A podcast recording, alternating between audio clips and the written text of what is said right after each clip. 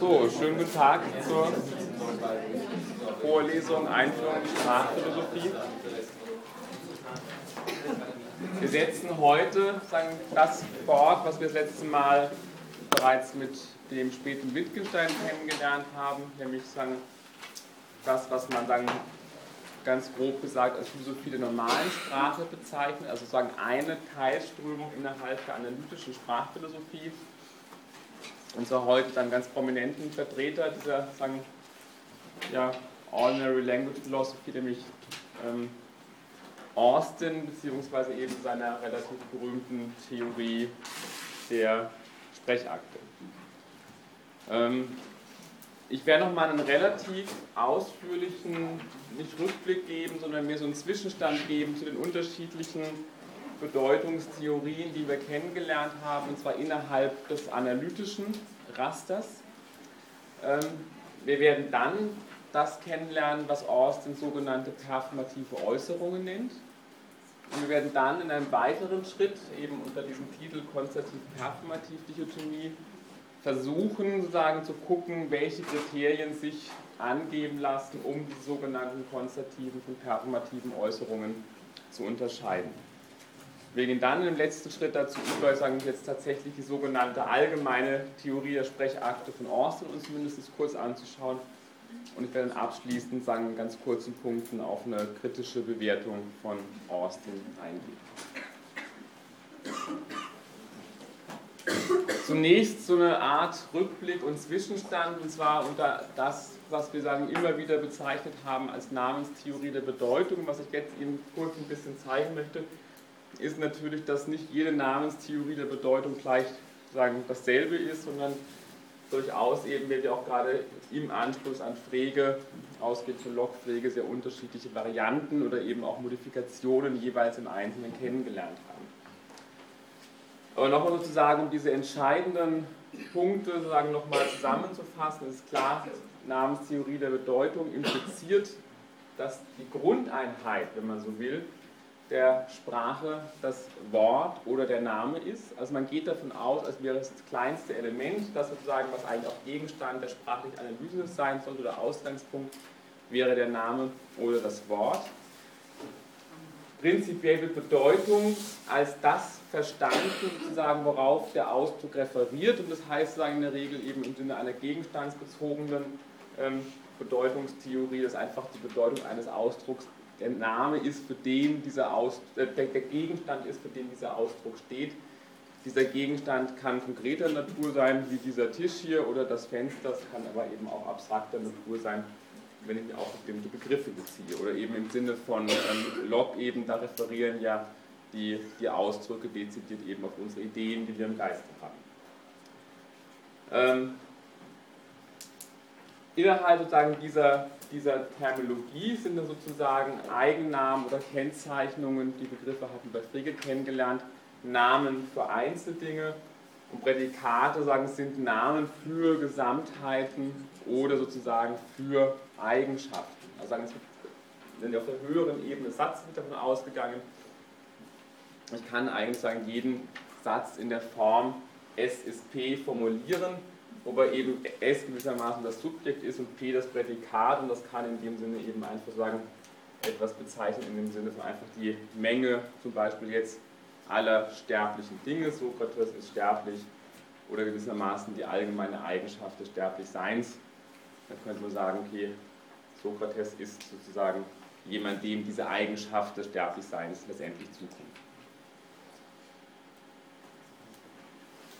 Man kann relativ schnell eine ganze Reihe von Einwänden gegen diese Namenstheorie geltend machen. Auf der anderen Seite, und das war ja auch der, der Ansatzpunkt gewesen von ähm,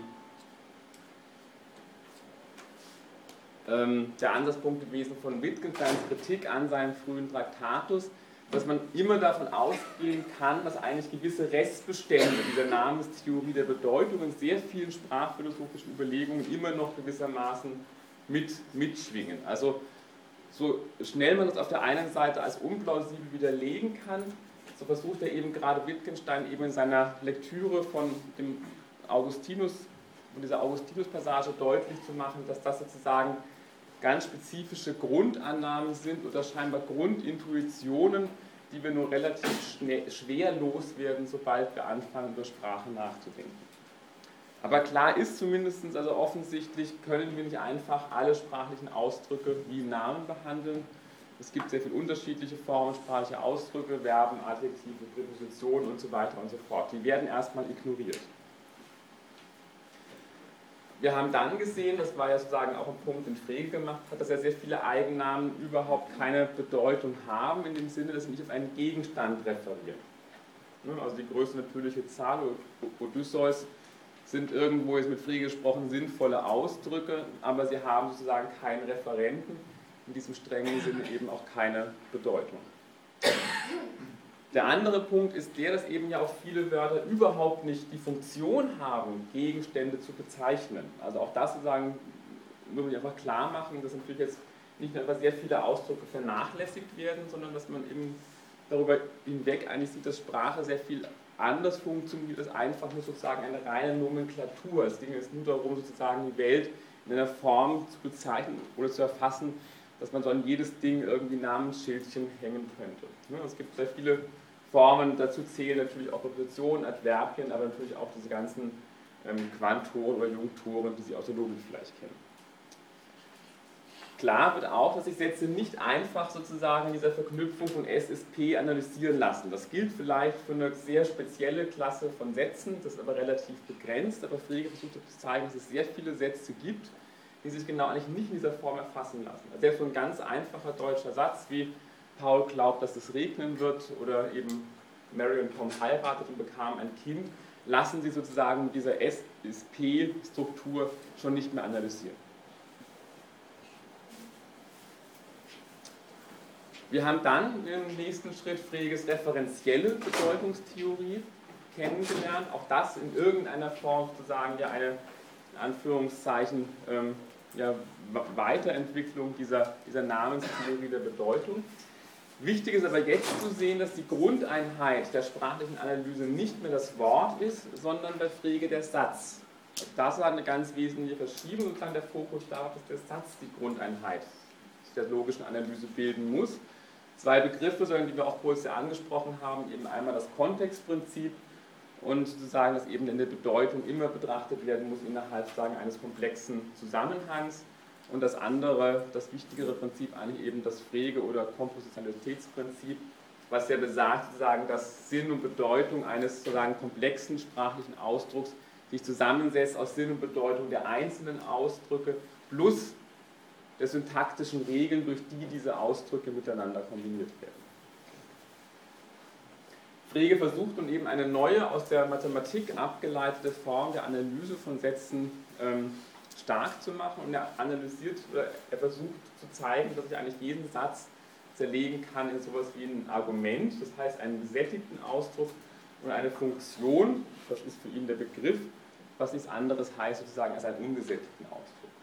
Das heißt also solche Formulierungen wie Caesar eroberte Gallien ähm, kann ich zerlegen in sozusagen ein Argument Caesar oder auch das Argument Gallien und dann sozusagen einen ungesättigten Ausdruck Punkt, Punkt, Punkt, eroberte Gallien oder auch einfach nur Punkt, Punkt, Punkt, eroberte Punkt, Punkt, Punkt oder Caesar eroberte Punkt, Punkt, Punkt. All das wären sozusagen jetzt nach Frege sogenannte Funktionen oder Begriffe ungesättigter Ausdrücke.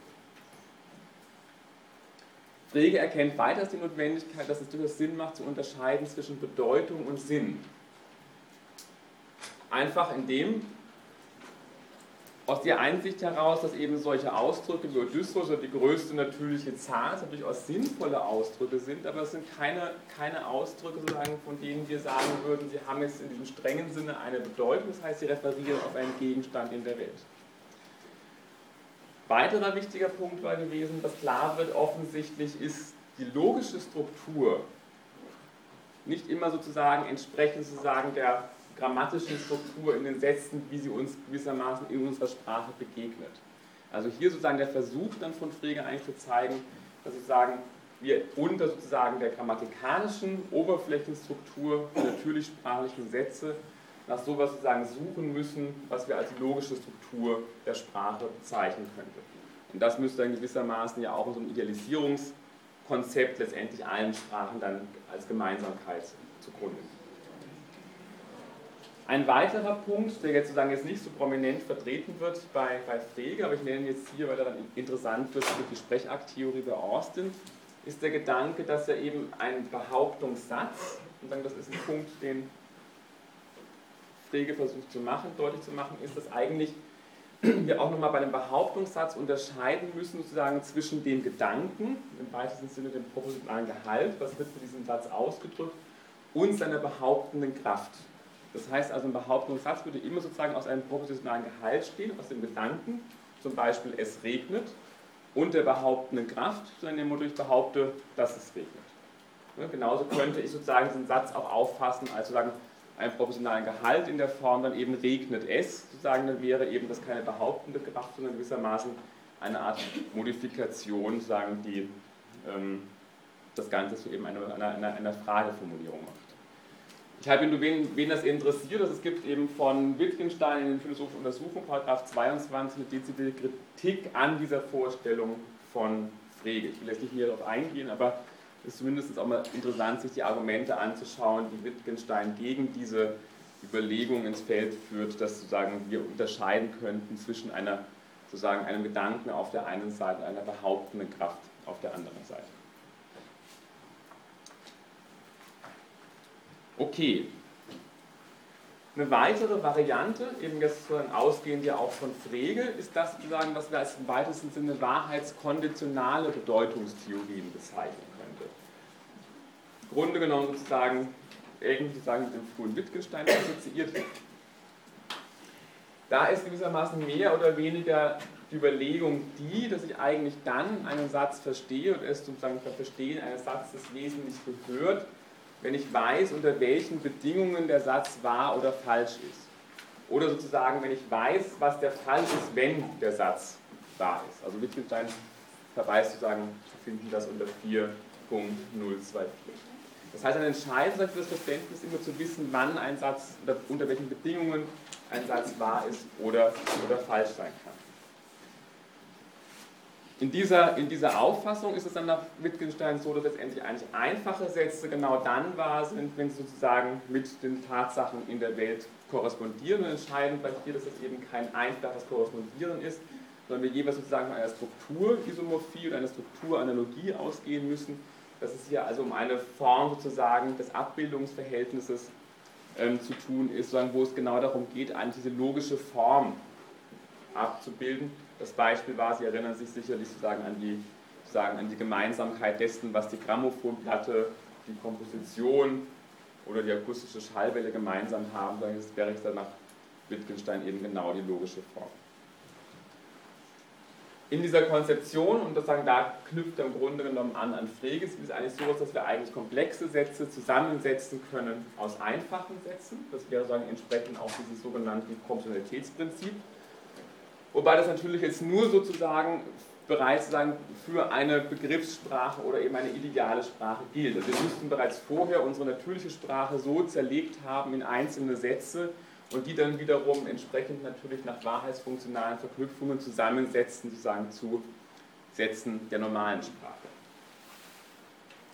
Ähm, also typisches Beispiel wäre eben die Form, ich habe diese beiden einfachen Sätze P und Q und ich kann die eben dann jetzt zusammensetzen im Sinne der Junktorenlogik eben über so eine Form eben logisch sagt P und Q und sagen P und Q ist genau dann wahr, wenn sowohl P als auch Q wahr ist.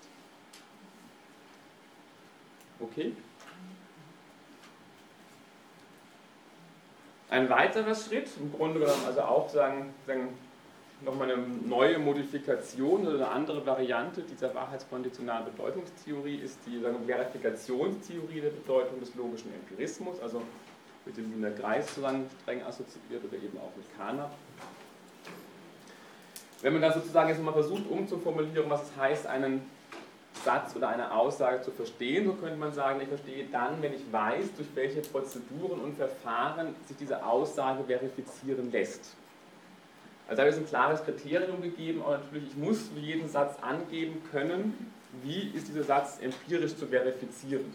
Und damit dann geht natürlich auch eine Überlegung einher, dass ich eine ganze Reihe von Sätzen eben einfach verwerfen kann, als unsinnig oder als Scheinsätze. Denn wenn mir nicht angegeben werden kann, sondern wenn ich sage, das Sein entzieht sich und du kannst mir kein Kriterium dafür angeben, wie ich diesen Satz sozusagen verifizieren oder falsifizieren kann, dann handelt es sich im Grunde um einen Satz sozusagen, der nicht sozusagen Teil der empirischen Naturwissenschaften sein kann und damit bestenfalls sozusagen ein, ja, eine Scheinsatz oder eben ein Satz, der dann bestenfalls in Literatur zu suchen ist, aber eben nicht in der Philosophie als strenger Wissenschaft. Ziel war auch klar, es geht letztendlich einfach darum, philosophische Probleme im Grunde genommen weniger zu lösen, sondern faktisch eigentlich aufzulösen. Das heißt, aufzulösen als Scheinprobleme, womit einfach jetzt versucht wird zu zeigen, dass ein Großteil eigentlich unserer philosophischen Probleme überhaupt keine Probleme sind, sondern es sind eigentlich Probleme, die letztendlich nur sozusagen unser Missverstehen sozusagen der, der, der Struktur oder der Logik unserer Sprachen betreffend auftritt. Okay, dazu noch Fragen? Auch hier natürlich, und das sozusagen ist jetzt die Kritik, die dann von Wittgenstein sagen, selber an sich und auch natürlich an sozusagen Frege, sagen, seinem frühen Werk, aber eben auch natürlich an dem, dem logischen Empirismus sozusagen ins, ins Feld gebracht wird, sozusagen, ist, dass die ganz entscheidende Punkt, aber das knüpft auch jetzt direkt auch an sozusagen an Überlegungen von Austin, ähm, dass eigentlich, und das habe ich auch versucht jetzt mal ja stark zu machen, dass was tatsächlich einfach bis ins 20. Jahrhundert vollkommen übersehen wird, dass sozusagen sprachphilosophische Betrachtungen immer nur auf den Behauptungssatz konzentrieren. Also dass immer so getan wird, als wäre eigentlich Sprache nur dazu da, Sätze zu formulieren, die entweder wahr oder falsch sein können. Und diese sozusagen Einschränkung oder Reduktion, die finden wir bereits bei Plato und bei Aristoteles, also wo Aristoteles durchaus zugesteht, dass es sehr viele andere Formen des Sprechens auch gibt, aber dezidiert sagt, sozusagen Gegenstand der Philosophie ist nur sozusagen der Aussagensatz der Logos Apophantikos, andere Formen sozusagen der Sätze oder der Äußerungsformen werden sozusagen in die Poetik und die Rhetorik verbannt. Und sozusagen Austin bringt das ganz schön auf den Punkt, sozusagen, wo er einfach formuliert, und das einzige und die einzig interessante Aufgabe jeder Äußerung scheint darin zu bestehen, wahr zu sein oder zumindest falsch.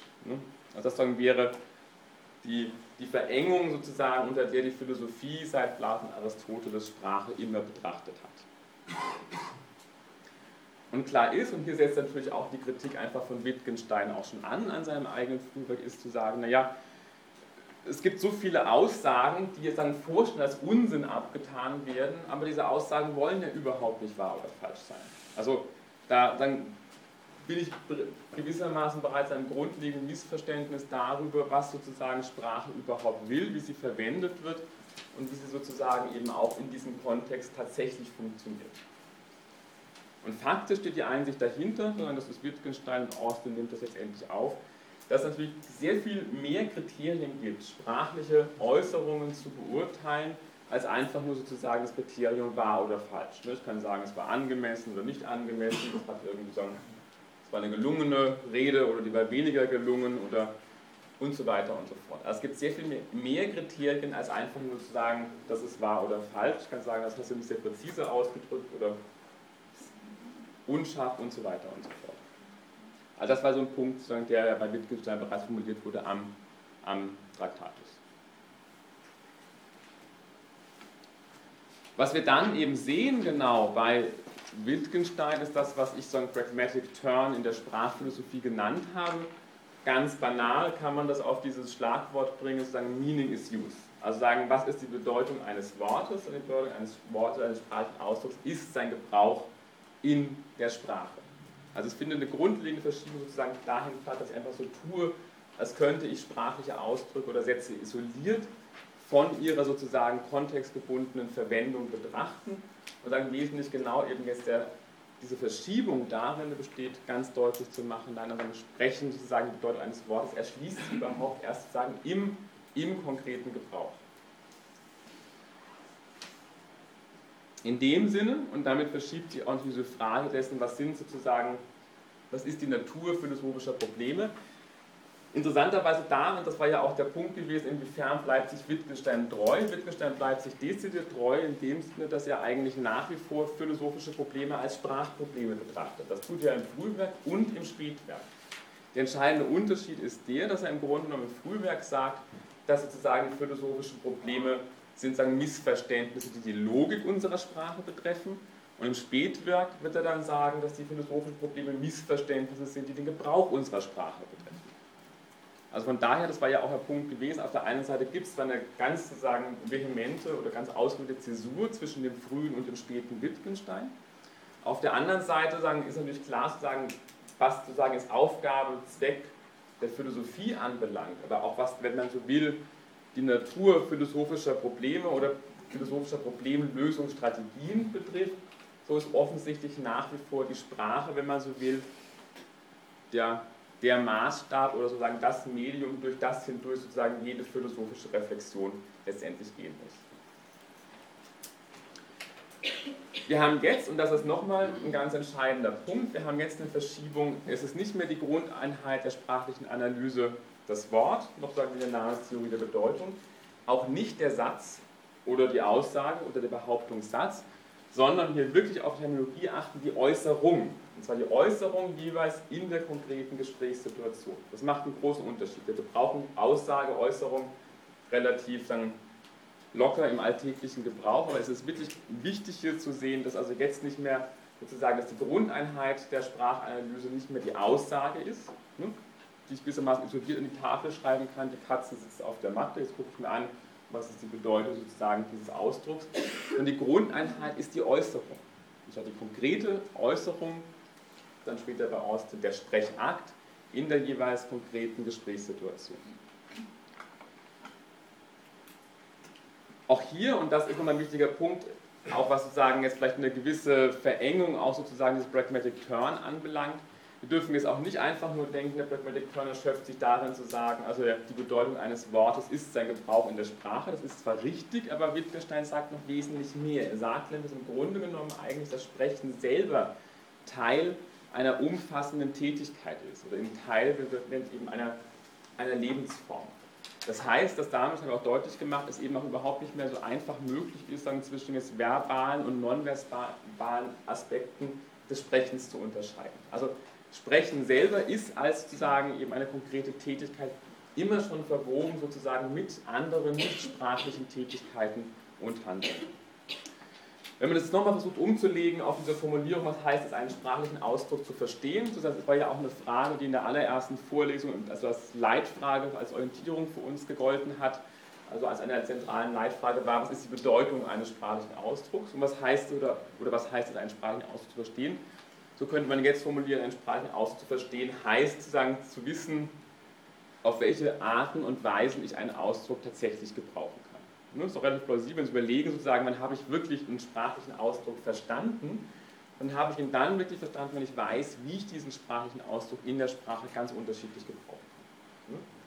Also nehmen Sie so eine Bedeutung, nehmen Sie, was wäre jetzt die Bedeutung von denn? Ne? Irgend solche kleineren Sprachpartikel. Dann, dann, dann haben Sie dann sozusagen eine Vorstellung von der Bedeutung dieses Ausdrucks denn oder auch dort, wenn Sie wissen, in welchen Konstellationen der tatsächlich in der Sprache eingesetzt werden kann. Das kann ganz unterschiedlich sein, aber das Verstehen einer Sprache wäre eben dann genau dann, wenn Sie wirklich über diese Kompetenz verfügen, jeweils zu wissen, sozusagen, auf welche Art und Weise ein Ausdruck jeweils verwendet werden kann. Also es wäre auch bei einem anderen Ausdruck einfach damit getan, dass Sie irgendeine abstrakte Definition angeben können und dass sie wirklich wissen, wie dieser Ausdruck gebraucht wird in der Sprache.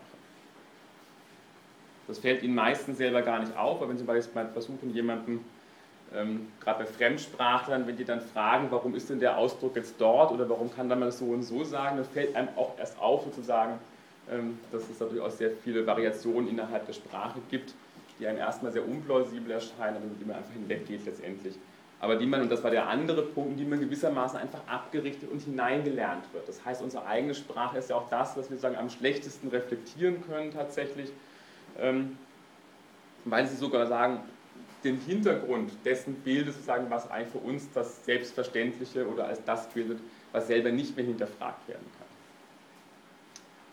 In dem Sinne war ja auch das Ziel von Wittgenstein gewesen, erstmal eine gewisse Übersichtlichkeit innerhalb der Sprache herzustellen, also überhaupt erstmal ja, eine Art Ordnung sozusagen selber sozusagen in das zu bringen, was wir Sprache nennen.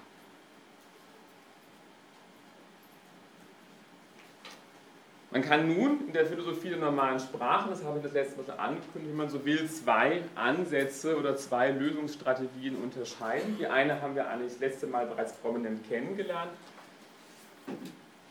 Beide sozusagen dieser Spielarten beziehen sich sozusagen auf sozusagen Sprache als Gebrauch.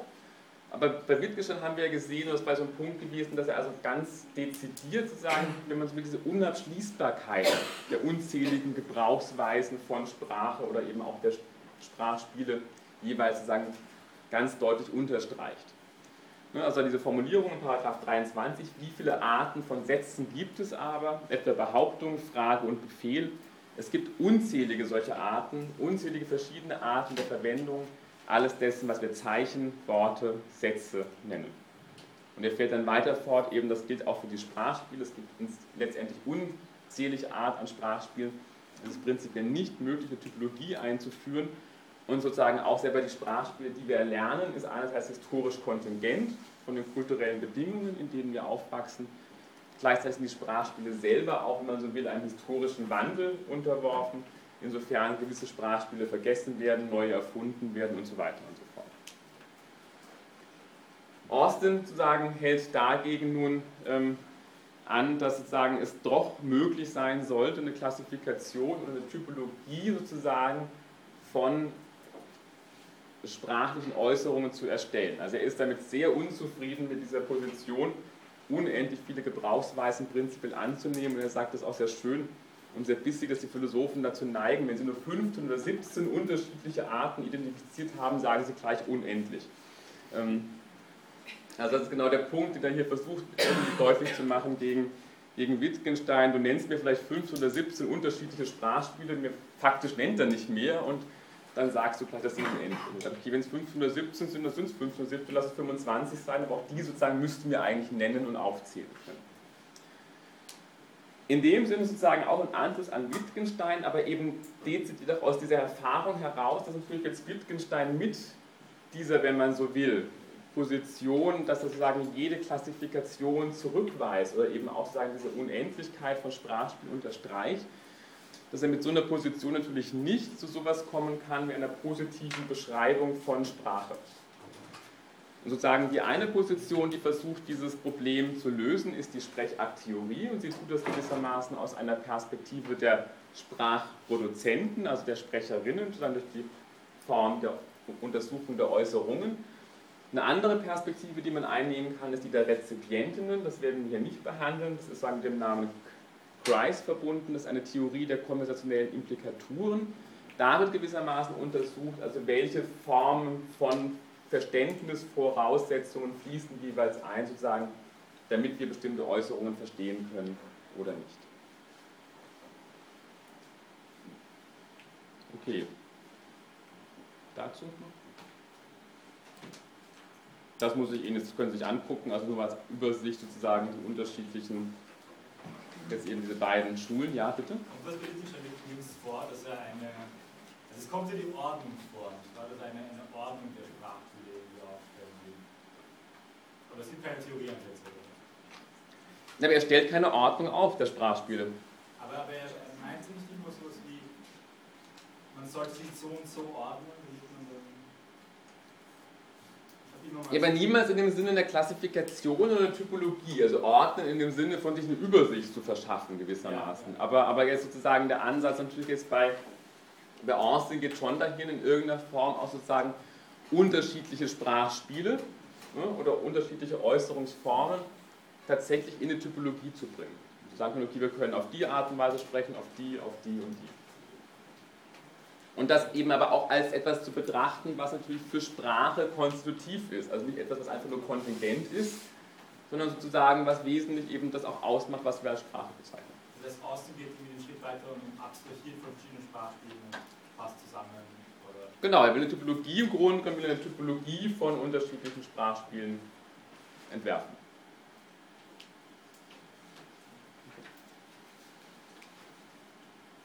Okay, gehen wir zu Austin, immer ein schönes Bild.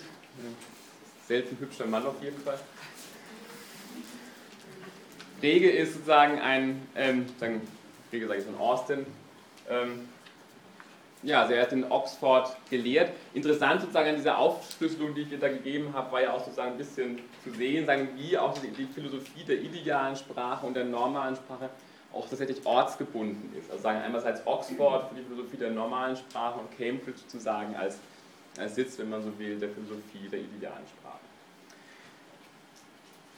Austin hat in seinem ganzen Leben eigentlich extrem wenig auch veröffentlicht. Also er ist sozusagen ähm, Grunde genommen sozusagen ist er eigentlich bekannt geworden durch sozusagen diese Vorlesungen, die wir auch behandeln, nämlich How to Do Things with Words, die er sozusagen in Harvard gehalten hat. Auch die wurden eigentlich sozusagen nicht zu Lebzeiten publiziert, sondern auch erst posthum herausgebracht.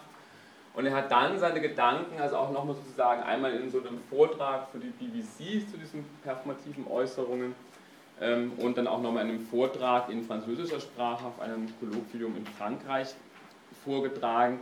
Ähm, und ansonsten gibt es von ihm auch, das ist posthum veröffentlicht, nur Reise in einem Band sozusagen mit, mit philosophischen Aufsätzen. Spannend ist eigentlich zu sehen, dass jemand mit einem so kleinen Övre im Grunde genommen doch eine sehr starke Wirkung auch hatte innerhalb der, der Philosophie des 20. Jahrhunderts.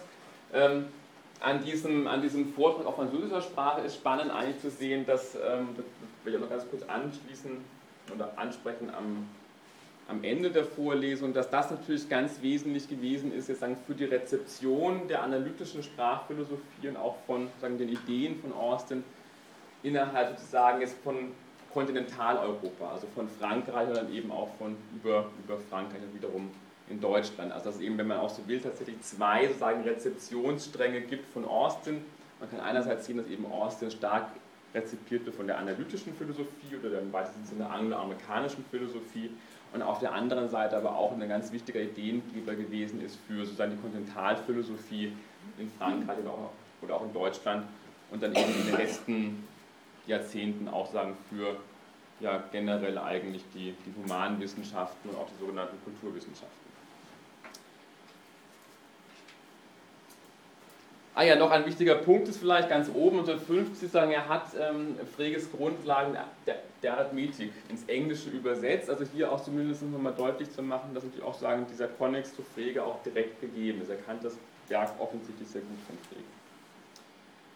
Was ist nun der Ausgangspunkt von Austin oder wenn man so will, ähm, ja, seine Kritik an der bisherigen philosophischen Tradition? Und das ist auch das, was wir als der kennengelernt haben bei Wittgenstein, dass er im Grunde genommen das nochmal ganz pointiert auf den Punkt versucht zu bringen, nämlich das, was er als sogenannten deskriptiven Fehlschluss bezeichnet, dass eben Sprache keineswegs einfach nur dazu da ist, die Welt zu beschreiben und Tatsachen zu behaupten. Das war ja das, was ich in Foren sozusagen als bezeichnet habe, als diese stark reduktionistische Sprachauffassung der sozusagen gesamten Geschichte der abendländischen Philosophie, dass man immer so tut, als wäre Sprache wirklich nur dazu da, einfach Dinge zu beschreiben, maximal noch irgendwie Meinungen auszudrücken und zu artikulieren oder eben Tatsachen zu behaupten.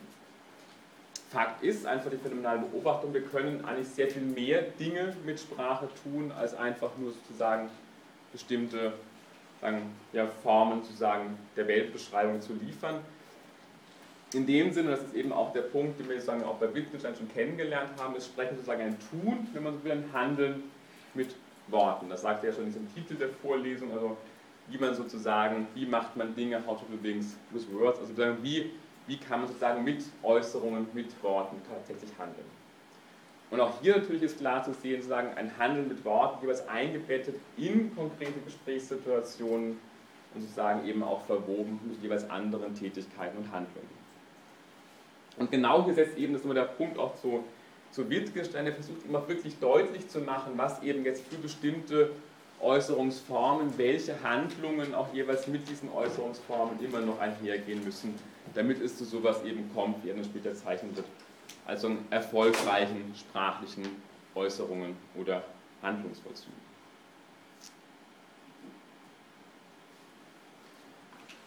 er versucht so einen ersten Ansatz einer Typologie von Äußerungen. Und er sagt eigentlich, ich kann mir die Sprache mal anschauen und ganz oberflächlich betrachtet eine Reihe von Aussagen mir mal angucken, Statements, wie er das nennt.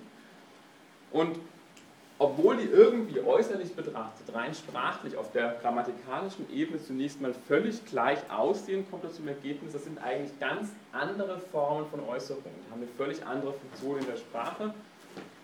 Während Sätze wie die Katze heißt Lisa, ich taufe die Katze auf den Namen Lisa, er hat versprochen oder ich verspreche zu kommen. Sehen äußerlich relativ ähnlich aus, sagen, unterscheiden sich grammatikalisch auch nicht wesentlich. Aber er sagt, der entscheidende Unterschied ist der, dass sozusagen A und C sind sogenannte konstative Äußerungen und B und D sind performative Äußerungen. Das sozusagen ist die Grundunterscheidung, die er einführt. Wir werden jetzt gleich sozusagen erfahren, was dieser, was dieser Unterschied ausmacht.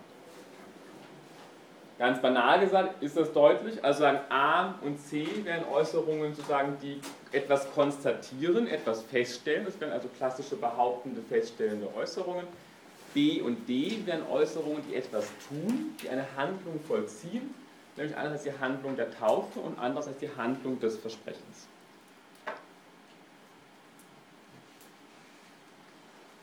Was sozusagen sind also jetzt streng genommen die sogenannten konstativen Äußerungen? Das sind genau die Äußerungen, die die Philosophie bisher ausführlich behandelt hat. Ne, das ist der klassische Fall, den kennen wir.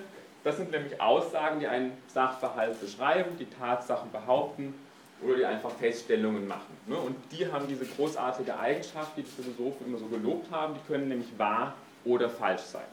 Und sie müssen eines von beiden sein, sonst sind sie, das war ja das Kriterium auch gewesen für den frühen Wittgenstein und den logischen Empirismus, das sind einfach unsinnige Sätze oder eben gar keine Sätze, die in der Sprache auch nur irgendetwas verloren hätten tatsächlich. Und solche Äußerungen, die wahr oder falsch sein können, sind Aussagen über die Welt. Die Katze sitzt auf der Matte, es regnet, er versprach zu kommen. Nur weil es wird etwas berichtet, was in der, in der Vergangenheit bereits abgeschlossen ist, dann sagen, ja, er hat das versprochen zu nein, hat das versprochen, ja oder nein. Das wäre ein Satz, den kann ich verifizieren. Umgekehrt, und genau dieses Kriterium fehlt jetzt diesen performativen Äußerungen, die sind offensichtlich nicht wahrheitsfähig. Also der, das wäre genau sozusagen ein Moment einfach des Ausschlusses bereits, der immer stattgefunden hat in der Philosophiegeschichte. Das sind nämlich Äußerungen, die sind nicht wahrheitsfähig, aber sie wollen doch überhaupt nicht wahrheitsfähig sein. Sie sagen, beanspruchen in keiner Art und Weise irgendetwas über die Welt zu sagen in dem Sinne von wahr oder falsch. Solche Äußerungen sind sowas eben wie, ich verspreche zu kommen, ich erkläre die Sitzung für eröffnet, ich taufe dich auf den Namen Lisa, ich vermache dir meine Uhr. Das sind alles Äußerungen, die Handlungen vollziehen. Ne? Versprechen, taufen, etwas vermachen und so weiter und so fort. Aber die, wo wir das, die Schwierigkeit hätten, jetzt zu sagen, die können irgendwie nicht wirklich wahr oder falsch sein. Ja? Aber wenn ich spreche, ist es notwendig, dass bei der performativen Äußerung, dass ich die Person bin, von der es ausgeht, also ich erkläre, ich handle. Ich kann nicht sagen, Lisa erklärt die Sitzung für eröffnet, dann ist es äh, konstruktiv. Genau, also wenn Sie sagen, ich verspreche morgen zu kommen und ich sage dann, die Kollegin hat versprochen, morgen zu kommen, dann ist meine Äußerung konstativ und Ihre Äußerung ist performativ. Ja? Ähm, was ist, wenn ich eine Form mit ich nehme, aber die in der Vergangenheit ist? Also ich habe diese das wäre wieder konstativ genau. Da berichte ich sozusagen über einen Sachverhalt, der in der Vergangenheit liegt und der abgeschlossen ist. Das wäre der Fall, er hat versprochen oder ich, ich habe versprochen, das wäre, sagen, wäre ein Bericht sozusagen einer vergangenen Handlung. Ja? Das ist einer von Ihnen? Haben performative Äußerungen unbedingt was mit Philosophie zu tun? Ist Philosophie nicht eher für den deskriptiven Bereich? Naja, das, das ist sozusagen, also das war ja jetzt genau das Argument gewesen von, von, von, von Austin, dass die Philosophie über Sprache den Anspruch hebt, über Sprache nachzudenken und dann so tut, als würde Sprechen nur darin zu bestehen, irgendwie sagen wahr oder falsche Sätze zu formulieren. Ne? Aber damit habe ich im Grunde genommen das ganz wesentlich verfehlt, zu sagen, habe ich von überhaupt noch keine Beschreibung davon geliefert, was Sprache wirklich tun kann. Ne? Und Philosophen wollen ja schon was wissen über das, also über wie Sprache wirklich funktioniert, also Wesen, Natur und Funktion von Sprache. Also eine Sprachphilosophie muss sich schon den Anspruch stellen, dass sie sozusagen ihren Gegenstand, die Sprache tatsächlich sozusagen umfassend beschreibt und nicht nur sozusagen auf eine Art und Weise, die eben stark reduziert ist auf sozusagen eine, sozusagen eine Klasse von Aussagen, von denen gesagt wird, die können wahr oder falsch sein. Stimmt, aber ist die Sprachanalyse unbedingt Sprachphilosophie oder ein Bereich der Philosophie? Naja, das, das, aber das, das, das habe ich ja, das ist das Selbstverständnis der analytischen Philosophie. Ne? Also das war ja genau der Punkt, sozusagen Sprachphilosophie oder Sprachanalyse tritt an die Stelle der Erkenntnistheorie und wird damit zur ersten Philosophie. Also das war natürlich, damit geht natürlich auch ein ganz spezifisches Verständnis davon einher, was Philosophie ist und was auch die Aufgabe der Philosophie definiert. Klar, das haben wir letztes Mal ja gesehen, bei, gerade bei Wittgenstein sieht man ja sozusagen, dass eben Philosophie vielleicht dann nur darin besteht, die rote Karte zu zeigen. Sobald jemand sozusagen einen falschen Satz äußert, der nämlich nicht falsch ist in dem klassischen Sinne, sondern der Satz ist, der eben gar nicht falsch oder wahr sein kann, sondern eben einfach ein unsinniger Satz. Ja? Also, sobald ich sagen kann, dass eine Aussage wahr oder falsch ist, ist sie konstatiert. Nochmal? Sobald ich sagen kann, dass eine Aussage wahr oder falsch genau. ist, Genau, das wäre Kriterium. Ja? Aber diese performativen Aussagen benötigen immer ein zugrunde liegendes, ähm, konstituiertes System, oder? Ansonsten wären sie ja nicht durchführbar. Also muss ein bisschen was ein System unterliegen, das irgendwie wahr oder falschheitsfähig ist, damit solche Aussagen ermöglicht werden. Klar, aber das gilt natürlich auch genauso für die konstativen Äußerungen. Wir reden jetzt immer von Äußerungen. Also wir haben jetzt gewechselt die Ebene. Wir reden jetzt nicht mehr von konstativen Aussagen, sondern wir reden von konstativen Äußerungen und performativen Äußerungen. Also impliziert es hier immer schon die gesamte Gesprächssituation. Es geht auch jetzt um Äußerungen, wenn ich sage, die Katze sitzt auf der Matte, ist auch gemeint, die konkrete Äußerungssituation. Na klar, da muss dazu die Welt auch entsprechend irgendwie aufgebaut sein.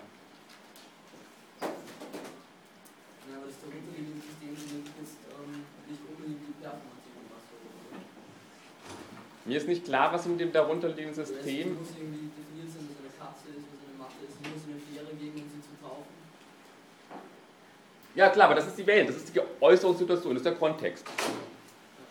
Also, das, klar, das gehört alles dazu.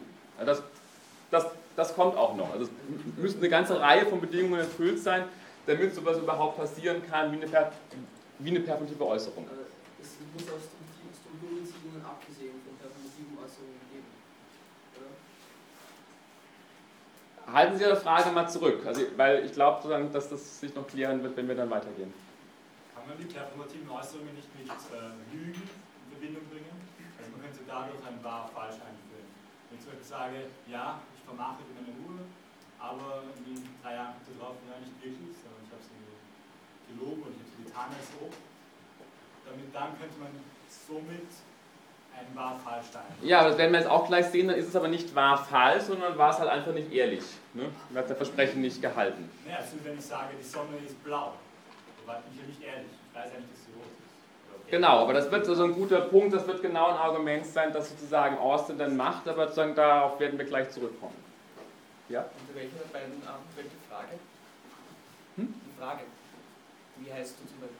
Also, wäre auch eine performative Äußerung. Vollziehe sozusagen den Akt des Fragens. Okay, aber gehen wir mal weiter, weil sozusagen dann auch mal um klarer zu machen, was überhaupt eine performative Äußerung ist. Ne? Also Punkt ist der, und das zu sagen ist, dann muss ich klar machen, mit performativen Äußerungen werden keine Tatsachen beschrieben, berichtet oder festgestellt, sondern vielmehr, das ist entscheidend, werden Handlungen tatsächlich vollzogen. Man kann sogar noch weitergehen, sagen, es werden Tatsachen geschaffen. Warum werden Tatsachen geschaffen? Wenn ich sage, hiermit ist die Sitzung eröffnet, dann ist wirklich die Sitzung eröffnet. Ne? Also es wird sozusagen die Welt tatsächlich verändern. Oder wenn ich verspreche, morgen zu kommen, dann habe ich ein Faktum geschaffen, nämlich ein Versprechen gegeben und darauf kann ich auch festgenagelt werden. Wenn ich morgen nämlich nicht komme, kann ein anderer sagen, du hast aber gestern versprochen, dass du kommst. Also tatsächlich zu sagen, sind, wenn man so will, performative Äußerungen in der Regel auch in der Lage, sozusagen Welt zu verändern. Ne? Sozusagen, sie schaffen diskursive Tatsachen, auf die wir dann wiederum sprachlich referieren können und auf die wir uns beziehen können. Der entscheidende Punkt ist auch der zu sehen, dass tatsächlich die performative Äußerung der Vollzug der Handlung selbst ist. Und das will ich auch betonen, sie ist der Vollzug der Handlung. Das heißt, indem ich die Äußerung mache, vollziehe ich die Handlung. Also das Versprechen geben. Ich habe nicht zu sagen, der entscheidende Punkt ist der, dass ich nicht irgendwo innerlich eine Intention verziehe, äh, vollziehe, ich möchte jetzt irgendetwas versprechen, Und jetzt gewissermaßen äußere ich sozusagen, ich vollziehe eine innere Handlung und jetzt sozusagen berichte ich von dieser inneren Handlung, ja, ich verspreche, morgen zu kommen. Sondern der Punkt ist, dass tatsächlich genau das Äußern der Wörter selber der Vollzug der Handlung ist. Und nicht sozusagen das Berichten einer inneren Vorstellung, die ich innerlich vollziehe. Hm, ich habe das schon deutlich gemacht, auch letzte Mal, glaube ich, wenn ich wirklich sage, ich verspreche, morgen zu kommen und ich habe das innerlich gar nicht vor, dann, dann kann ich mich nicht rausreden und sagen, naja, aber ich habe das ja gar nicht so gemeint am nächsten Tag. Oder mit der anderen Seite ist völlig egal, was du gedacht hast, du hast es aber versprochen. Also der entscheidende Punkt, genau dasselbe, wenn Sie einen Vertrag abschließen, auch das ist eine performative Äußerung. Sie schließen einen Vertrag ab, Sie leisten irgendwo Ihre Unterschrift, auch das ist eine performative Äußerung. Da wird dann irgendwie im Handybetreiber auch keiner sagen, aber wenn Sie dann hinterher ankommen nach einem Jahr und sagen, na, ich habe das gar nicht so gemeint irgendwie, sagen, ist uns egal. Sie können meinen, was Sie wollen, Sie haben faktisch unterschrieben. Das Unterschreiben ist in dem Sinne nichts anderes als das Äußern bestimmter Worte.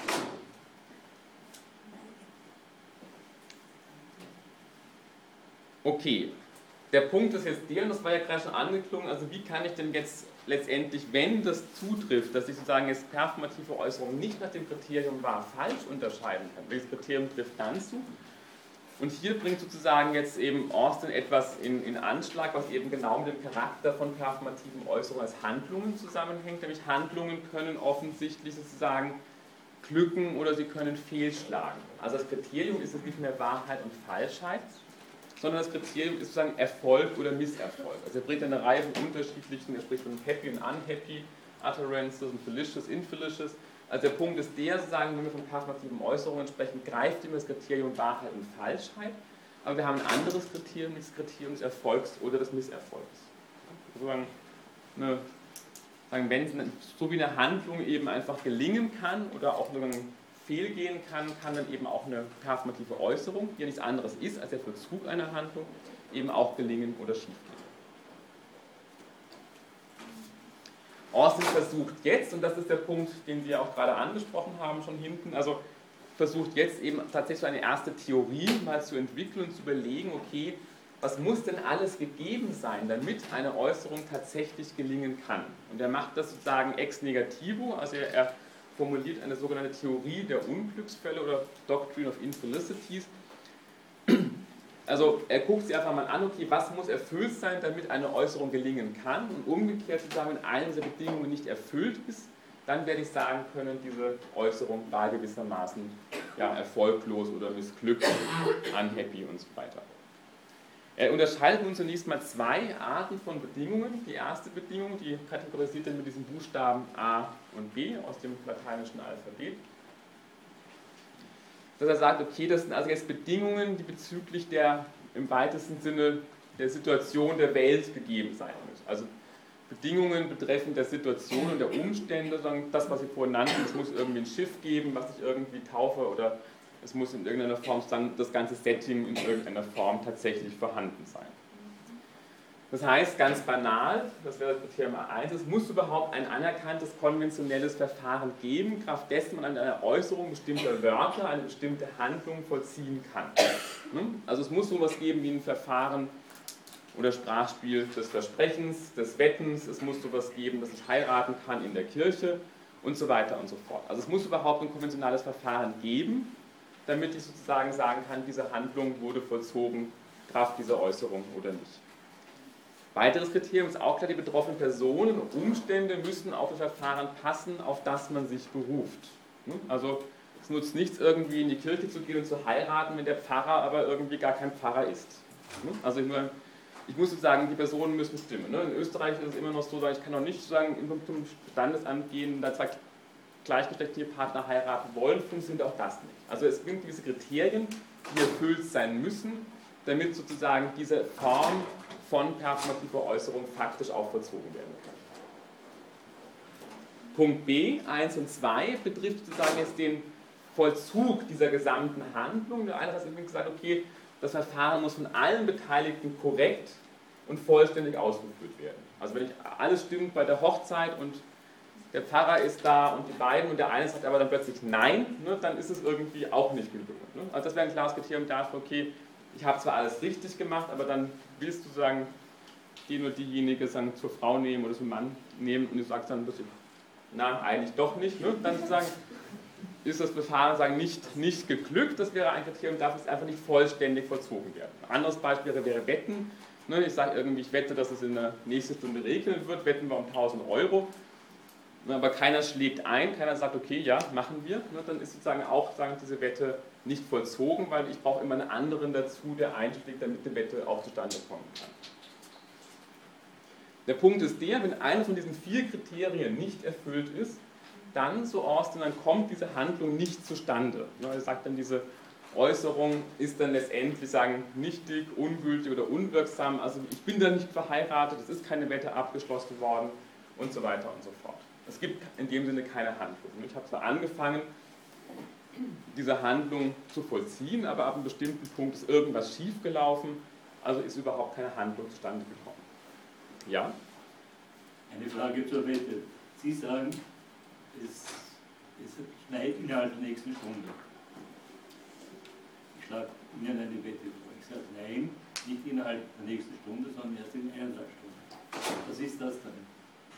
Ja, das, das ist dann genauso. Dann ist, es, dann, ist die, ne, dann habe ich dasselbe Problem. Also ich kann sozusagen die Bedingungen ändern. Dann müsste ich auch wiederum einschlagen und sagen, ja, okay, innerhalb sozusagen der nächsten eineinhalb Stunden. Also das ist genau das, das Gleiche. Er formuliert dann noch zwei weitere Bedingungen das sind jetzt Bedingungen, deswegen er wechselt also jetzt auch so in die Kennzeichnung, er spricht das von Gamma 1 und Gamma 2, um deutlich zu machen, dass das jetzt Bedingungen sind, die nicht mehr die äußeren Umstände der Äußerungssituation betreffen, sondern die inneren Einstellungen, im weitesten Sinne die Intentionen der an den Äußerungen Beteiligten und die Verhaltensweisen. Das war ja gerade auch genannt worden, also zu bestimmten performativen Äußerungen wie Versprechen gehört offensichtlich auch, dass ich mich entsprechend diesem Verfahren auch in der Zukunft verhalte. Wenn ich irgendetwas verspreche, dann sollte ich mich in der Zukunft auch sozusagen kohärent dazu verhalten und mit jemandem testamentarisch das vermache, gilt das Gleiche. Das heißt also, einerseits muss ich sagen, bestimmte Gefühle haben oder bestimmte Intentionen haben, ich muss ein Versprechen geben, das sollte ich aufrichtig tun, ich sollte sozusagen ehrlicherweise auch tatsächlich dann so meinen, wie ich es sage.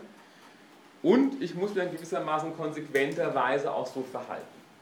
Der Punkt ist aber jetzt der, also der Unterschied ist, dass zwar auch hier sozusagen man jetzt sagen könnte, ähm, ja, kommt jetzt die Handlung zustande oder nicht, aber offensichtlich habe ich ja deutlich gemacht, also hier sagen, kommt die Handlung jetzt auch nach Austin tatsächlich zustande. Ich gebe ein Versprechen, auch wenn ich nicht aufrichtig war, oder ich habe den Vertrag unterschrieben, obwohl ich gar nicht sozusagen den Vertrag eingehen wollte. Aber die Handlung kommt tatsächlich zustande, aber sozusagen, wie das hier formuliert, durch einen Missbrauch letztendlich des Verfahrens. Also sagen, der Punkt ist einfach der, diese Äußerung ist zwar äußerlich betrachtet vollständig und korrekt ausgeführt, aber sie ist, wie das hier formuliert, einfach unehrlich, also sagen, es ist eine unehrliche Handlung oder sie ist hohl.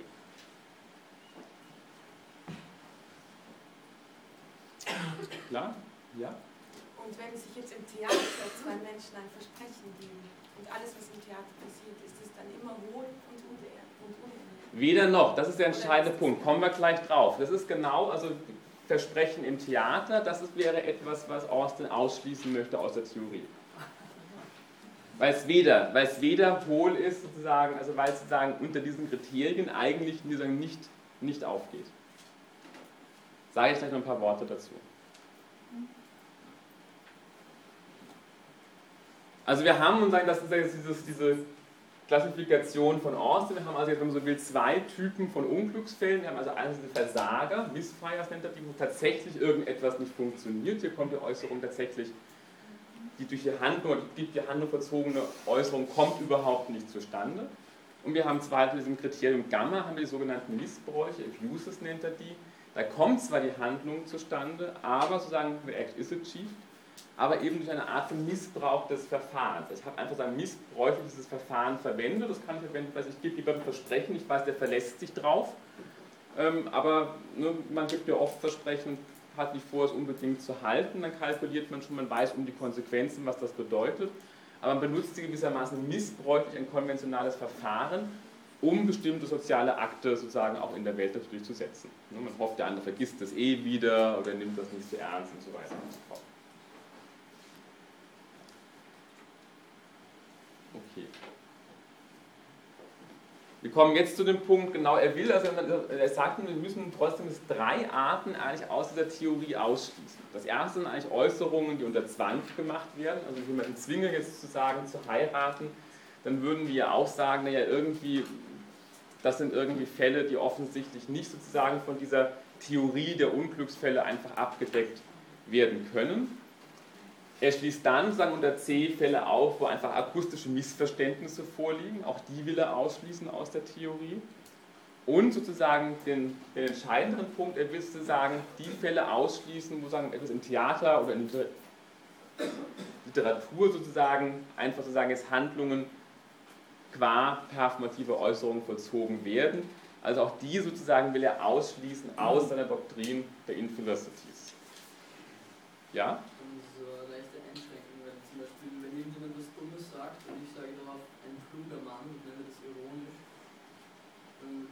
ist auch eine wahrheitsfähige Aussage, allerdings gewissermaßen eben ironisch. Und es ist aber auch kein wirklich performativer Akt, es ist auch keine wirkliche Handlung, die getätigt wird. Ja. Warum nicht? Oder was, was meinen Sie jetzt? Was ist der Punkt? Es ist eine Komposition von einer wahrheitsfähigen Aussage mit einem performativen Akt.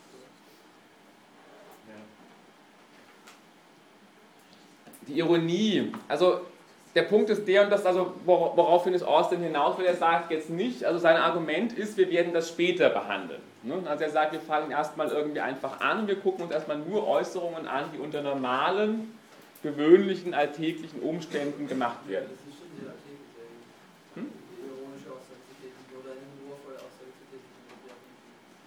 Sie ist alltäglich, aber sie funktioniert, und das wäre das Argument gewissermaßen parasitär auf ganz bestimmten Praktiken. Ne? Also das Argument wäre von Austin jetzt zum Beispiel Theater, ich kann nur deswegen im Theater heiraten, weil es in der normalen Welt auch kann. Ne? Und nur deswegen funktioniert ein Theaterstück, wir erkennen, da wird eine Handlung vollzogen, das Heiraten oder das Liebesversprechen, weil wir es auch in der wirklichen Welt können.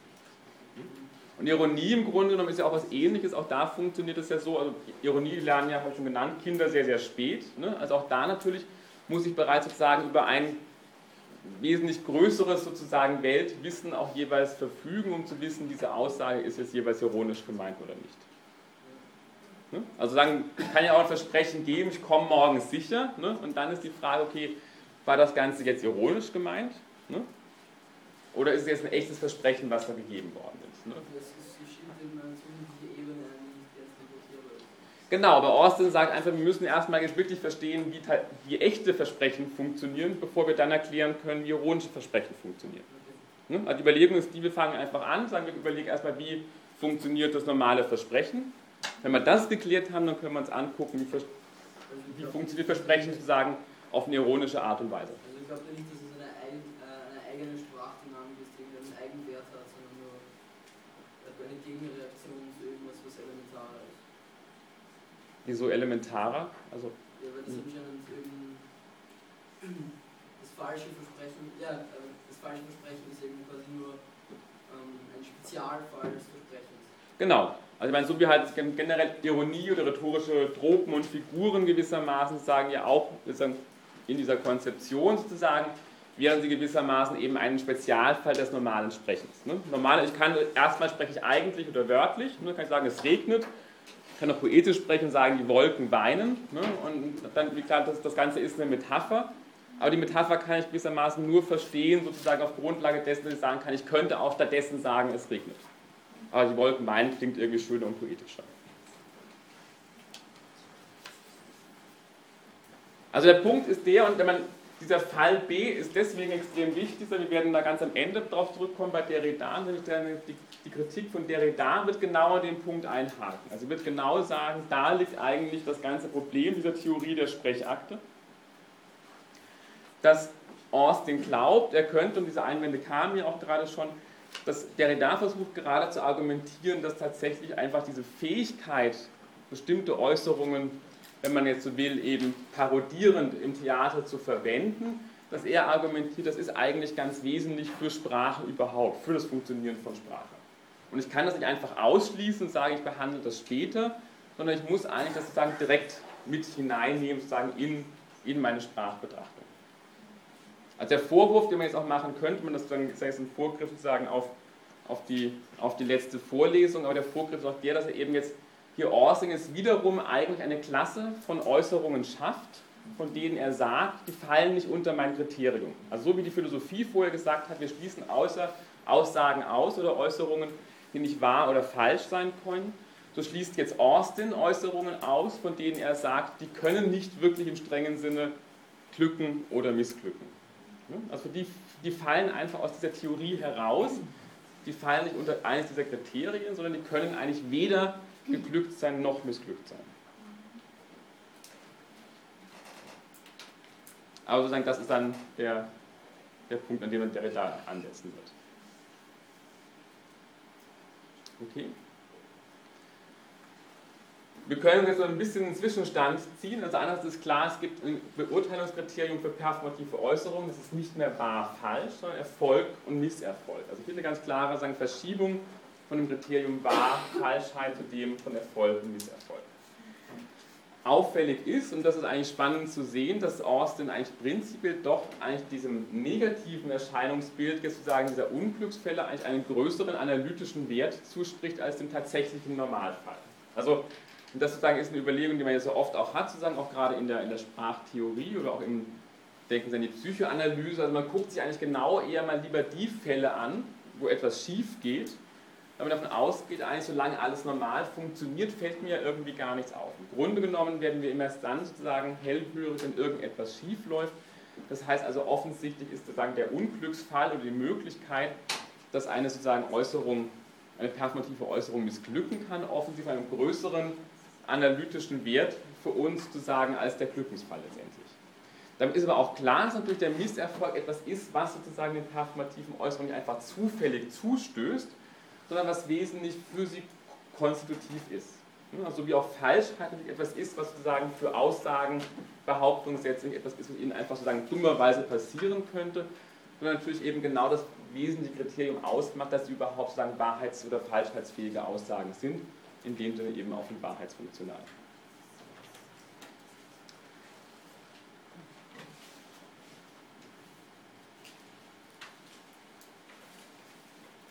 Gut, dazu. Ja, jetzt Austin ist sozusagen doch in dem Sinne sagen, dann irgendwie versucht, sagen, streng analytisch vorzugehen. Er versucht also jetzt gewissermaßen ein Kriterium zu finden, was ihm irgendwie erlaubt, ist tatsächlich streng konstativen und performativen Äußerungen zu unterscheiden. Also er sucht jetzt nach irgendeinem Kriterium, wo ich sagen kann, das ist jetzt eine performative Äußerung und das ist eine konstative Äußerung. Argument ist, wenn ich so eine Unterscheidung einführe, dann muss sie auch irgendwie einfach sauber sein und trennscharf, sonst hat sie keinen analytischen Wert. Das erste Kriterium für sozusagen performative Äußerungen wäre, es gibt sowas wie ein performatives Verb, und dieses performative Verb muss in der ersten Person, also ich, vorliegen, im Singular, Präsens, Indikativ, Aktiv. Also diese Form, ich verspreche dir, ich wette das, ich taufe dich. Das wären alles nach Austin performative Verben, versprechen, wetten, taufen. Aber das Ganze ist nur dann eine performative Äußerung, wenn das Ganze vorliegt in der ersten Person, Singular, Präsens, Indikativ, Aktiv. Weil ich sage, ich habe versprochen, ist es kein Präsens mehr, also auch keine performative Äußerung. Es gibt dann noch viele andere Fälle, auch von performativen Äußerungen. Das sind so Formulierungen, von, wo etwas mit hier mit formuliert wird. Das ist eine Passivkonstruktion, oft sozusagen mit dem Indikator hier mit.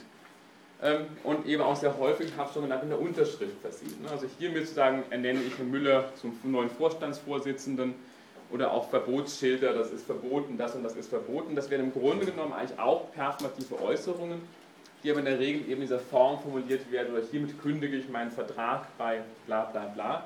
Also das wären typische Formen von performativen Äußerungen, wo das genau diesen hiermit versucht wird deutlich zu machen. Also hiermit, mit diesem Schreiben, mit dieser Äußerung vollziehe ich die Handlung des Kündigens meines Vertrags, fristgerecht und so und so viel.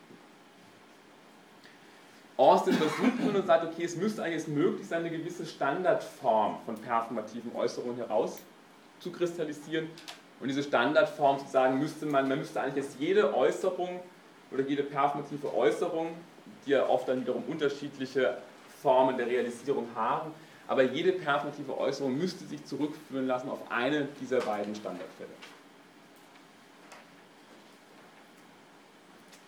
Austin kommt aber jetzt darauf, ja bitte? Wäre auch eine performative Äußerung. Was?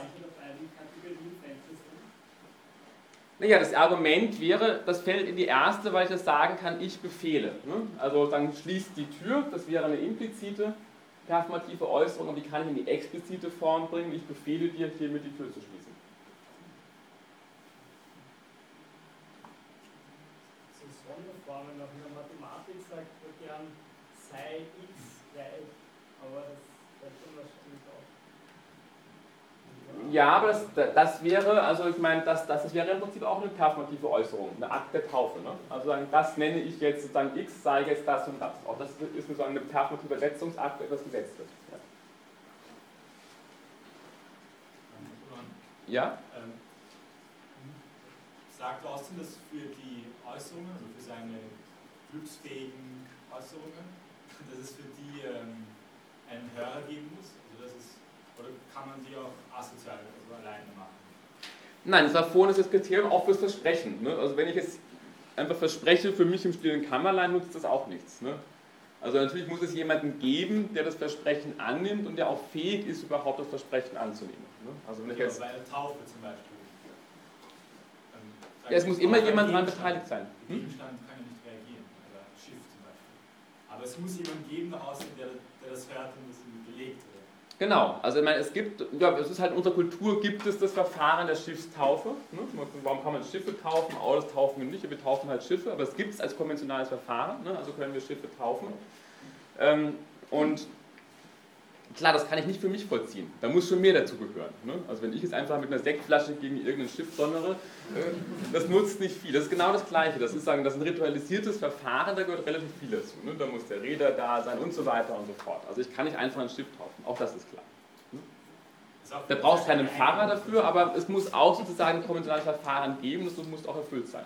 Das ist auch wieder eine sehr, sehr starke Verengung des Besten, was, was mit der Theorie abgebildet wird. Warum? Naja, weil sehr viel was von dem, was sie machen, nicht unbedingt mit anderen Menschen zu tun hat, was sie mit Sprache machen. Aber ich will jetzt erklären, was ist eine performative Äußerung. Und eine Schiffstaufe, ich jetzt das Beispiel nehmen, dann muss ich einfach gewisse Kriterien nennen, die erfüllt sein müssen, damit das Schiff wirklich getauft ist. Und ich meine, das kann jeder eine Sektflasche gegen ein Schiff schmeißen, deswegen wird der Name ja nicht anders. Ne? Also das ist sagen, also das ist genau der Punkt. Und andere Verfahren die sind weniger aufwendig. Versprechen, das geht relativ leicht. Ne? Da reichen im Prinzip zwei dazu. Aber es gibt andere sagen, konventionelle Verfahren mit performative Äußerungen, die halt viel aufwendiger sind letztendlich.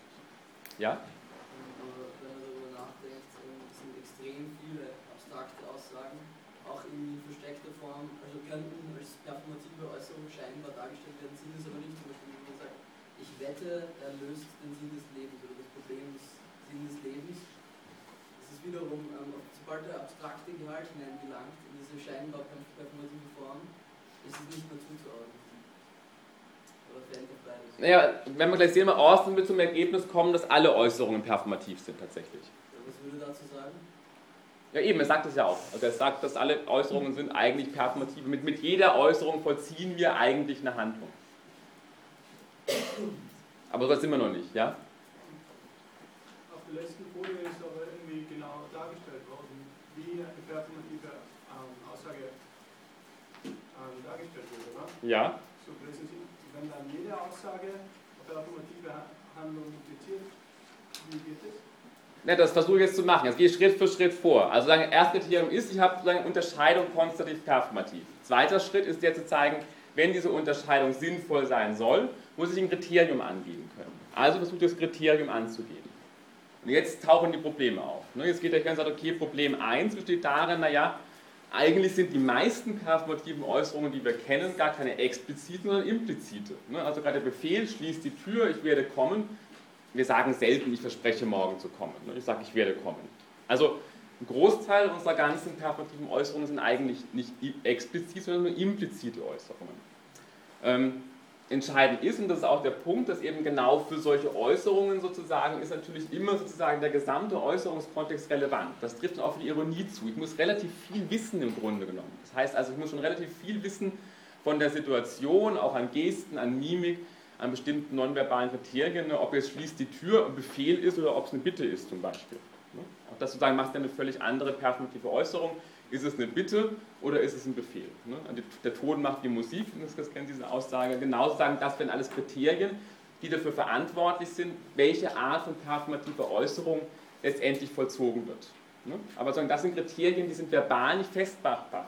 Wenn ich sage, ich bitte dich, die Tür zu schließen oder ich befehle dir, die Tür zu schließen, wäre es verbal festmachbar. Aber wenn sozusagen ich immer nur sage, schließ die Tür, dann ist es verbal nicht mehr festmachbar an einem sicheren Kriterium. Man muss die gesamte Situation mit einbeziehen, um das entscheiden zu können. Spannend ist auch zu sehen, dass es eine ganze Reihe, oder es sind nicht so viele, doch einige von performativen Äußerungen gibt, die ich genau nicht dadurch vollziehen kann, dass ich das Verb nenne. Also bei den oberen Fällen könnte ich ja sagen, okay, es gibt implizite performative Äußerungen, aber prinzipiell kann ich zumindest jede performative Äußerung in eine explizite Form bringen. Ich könnte immer sagen, ich befehle dir die Tür zu schließen, ich bitte dich die Tür zu schließen. Das macht aber außen darauf aufmerksam, es gibt eine Reihe von performativen Äußerungen, die ich genau nicht dadurch vollziehen kann, dass ich das Verb nenne. Also ich beleidige dich oder ich verleumde dich sozusagen, da kann ich die Äußerung genau nicht dadurch vollziehen, dass ich das performative Verb nenne. Und wenn ich sage, du bist ein Idiot, dann wäre das performativ. Genau, Außer er wirklich ein Aber ich sage, ich beschimpfe dich aber, aber wenn ich sage, ich beschimpfe sie als eine Idiotin, dann es funktioniert nicht so richtig irgendwie. Ne? Also das ist jetzt, also das ist sozusagen, da klappt das irgendwie nicht. Also erster Punkt ist ja, es gibt eigentlich kein rein verbales Kriterium für performativer. Ich kann kein verbales Kriterium festmachen. Das Problem 2, was er aufzeigt, ist, dass eigentlich im Grunde genommen können ja auch konstative Äußerungen genauso fehlschlagen. Der Punkt kam ja auch gerade schon, also war ja ganz am Anfang schon der Einwand gewesen, naja, ähm, also es gibt offensichtlich sozusagen, einerseits können, gibt es für konstative bestimmte Bedingungen, die erfüllt sein müssen, damit sozusagen wir von einer wirklich gelungenen konstativen Aussage sprechen können. Und umgekehrt gibt es natürlich auch für, Por für ja, performative Äußerungen gewisse Anforderungen mit bestimmten Fakten übereinzustimmen. Also das Kriterium der Nichtigkeit, eine Aussage wäre genauso nichtig, oder die konstative Aussage, Johns Kinder sind kahlköpfig, wäre genauso nichtig wie die Aussage, ich vermache die meine Uhr, wenn ich keine Uhr besitze und John überhaupt keine Kinder hat. Ne? Also offensichtlich werden beide Aussagen, sowohl die konstative und die performative, kann gleichermaßen nichtig sein, wenn bestimmte Bedingungen der Welt betreffend nicht dann gegeben sind. Auch die beiden Aussagen, die Katze ist auf der Matte oder ich verspreche morgen zu kommen, beide Aussagen können unaufrichtig sein. Einerseits, ich verspreche zu kommen, habe es gar nicht vor zu tun. Aber auch wenn ich sage, die Katze sitzt auf der Matte und ich glaube gar nicht, dass sie auf der Matte sitzt, ne, ist es genauso unaufrichtig zu sagen, wenn ich sage, ich verspreche und ich habe es gar nicht vorzuhalten. Auch ein weiteres Kriterium ist eben sogenannte Bruch der Verpflichtung. Auch das gilt eigentlich für konstative und performative Äußerungen. Denn wenn ich sozusagen sage, alle meine Gäste sind Franzosen und dann irgendwie zehn Minuten später, einige sind auch Engländer, dann vollziehe ich eigentlich genauso einen, einen Bruch mit der Verpflichtung, die ich eingegangen bin, wie wenn ich sage, jetzt nur, ich heiße dich willkommen und dann fange ich an, jemanden schlecht zu behandeln. Okay? Drittes Problem, ich habe es gerade schon angesprochen, dass eigentlich Austin zum Ergebnis kommt, also auch konstative Äußerungen haben eigentlich einen ganz dezidierten Handlungscharakter. Also zu sagen, nur performative Äußerungen haut eigentlich nicht hin. Denn auch wenn wir sozusagen etwas feststellen oder beschreiben, ne, ist es ja im Grunde genommen auch ein Vollzug einer Handlung und auch damit ja ein Faktum damit geschaffen in der Welt. Ne, ich habe nämlich eine Behauptung aufgestellt, dass es draußen regnet. Ne, und dann sagt man doch, hast da das regnet draußen, es regnet doch draußen gar nicht. Also auch mit einer reinen Behauptung wird gewissermaßen ein Faktum, ein diskursives Faktum in der Welt geschaffen. Also Ort formuliert das so, wenn wir etwas feststellen oder beschreiben oder über etwas berichten, vollziehen wir schließlich einen Akt, der genauso sehr ein Akt ist wie das Befehlen oder das Warnen. Und darauf hat sich meine Frage bezogen. Da braucht es jetzt wieder einen anderen Menschen, der das liest zum Beispiel, oder der das hört. Denn ich kann ja auch die Sonne ist blau ausdrücken als ich sage oder ich sage dir, die Sonne ist blau. Oder ich behaupte es. Klar, aber das ist ja der Punkt, aber das ist ja, die, das ist ja der Ausgangspunkt zu sagen, wir betrachten die Grundeinheit der Sprachanalyse ist die Äußerung in der konkreten Sprechsituation. Also es geht immer schon sozusagen um die konkrete Sprechsituation. Also Sprache wird in dem Sinne immer schon als etwas Soziales betrachtet. innerhalb sprachlicher Vollzüge. Umgekehrt, und das schließt nochmal an an dieses Problem 2, was wir hatten, ist auch klar geworden, also damit sozusagen auch entschieden werden kann, ob eine Äußerung, war, äh, ob, ob eine Äußerung performativ ist oder nicht, gibt es eben auch hier gewisse Kriterien einfach der Übereinstimmung mit der Wirklichkeit, die erfüllt sein müssen, damit ich sagen kann, was für eine Form sozusagen einer performativen Äußerung tatsächlich vorliegt. Ne?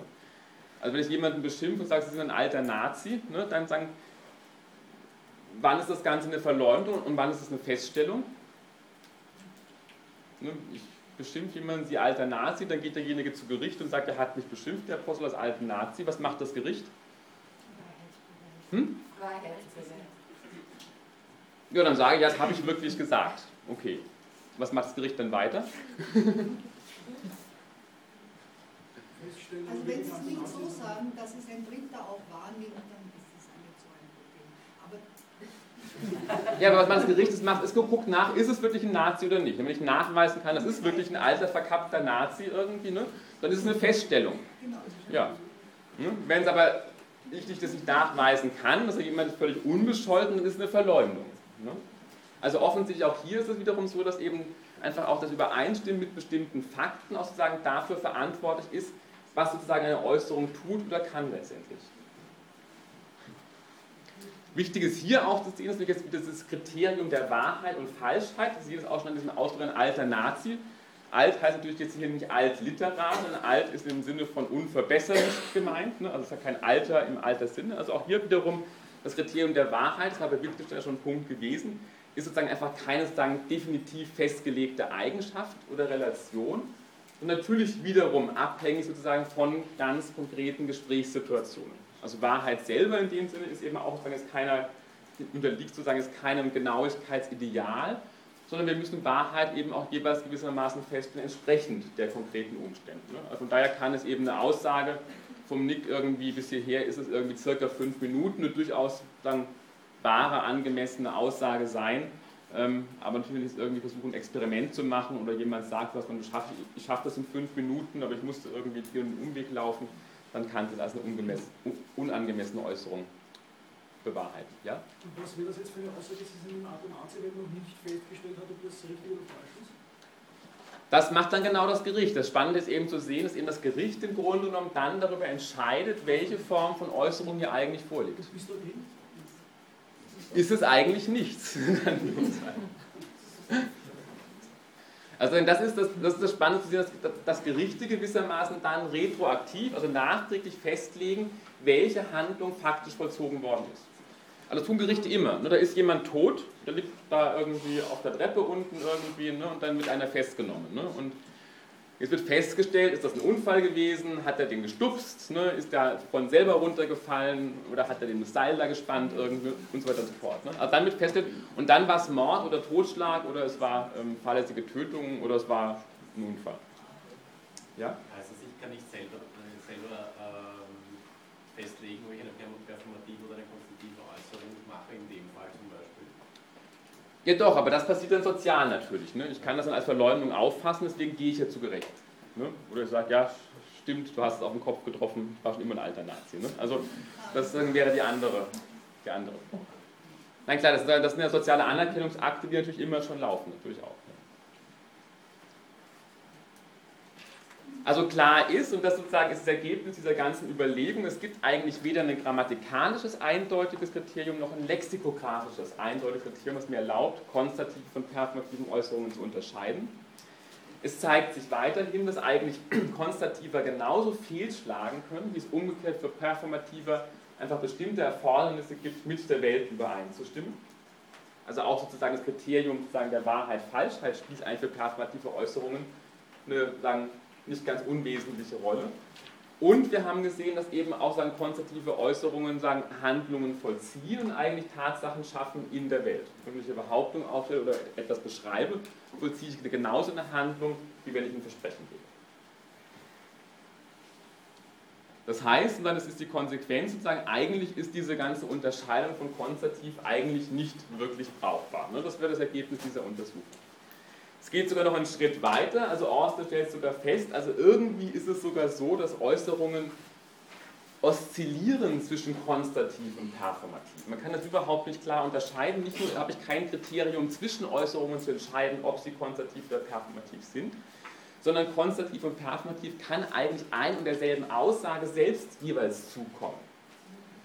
Nämlich so eine Aussage der Form, die Sitzung ist eröffnet. Das sieht also äußerlich aus, ist das eine klassische Form der konstativen Aussage. Die Sitzung ist eröffnet, beschreibt ein Faktum in der Welt, aber ist auch die klassische Form, mit der auf jedem Moment in der Welt permanent Sitzungen eröffnet werden. Wie gesagt, die Sitzung ist eröffnet. Der Clou ist an dieser Form der Äußerung ist genau der, dass hier sozusagen die Äußerung genau dadurch performativ, die Handlung genau dadurch performativ vollzogen wird, dass der Sachverhalt, nämlich die Sitzung ist eröffnet, als Sein konstatiert wird. Also hier sozusagen ist, wenn man so will, die performative Kraft der Äußerung genau darin beinhaltet, dass etwas als der Fall Sein konstatiert wird. Und das führt irgendwie zu einem Aspekt, dass wir eigentlich nicht mehr klar trennen können zwischen sozusagen Wahrheitsaspekten und Handlungsaspekten in ein und derselben Äußerung. Also in jeder Äußerung sind immer schon Wahrheitsaspekte und Handlungsaspekte relevant. Und es scheint sogar so zu sein, dass performative Äußerungen ihre Kraft genau dadurch erlangen, dass sie sich sozusagen als konstative Äußerungen kaschieren. Also die Sitzung ist eröffnet, tut so, als wäre es eine rein konstative Äußerung, vollzieht aber natürlich faktisch eine Handlung in der Welt. Aber gibt sie selber als eine quasi konstative Äußerung aus. Klar?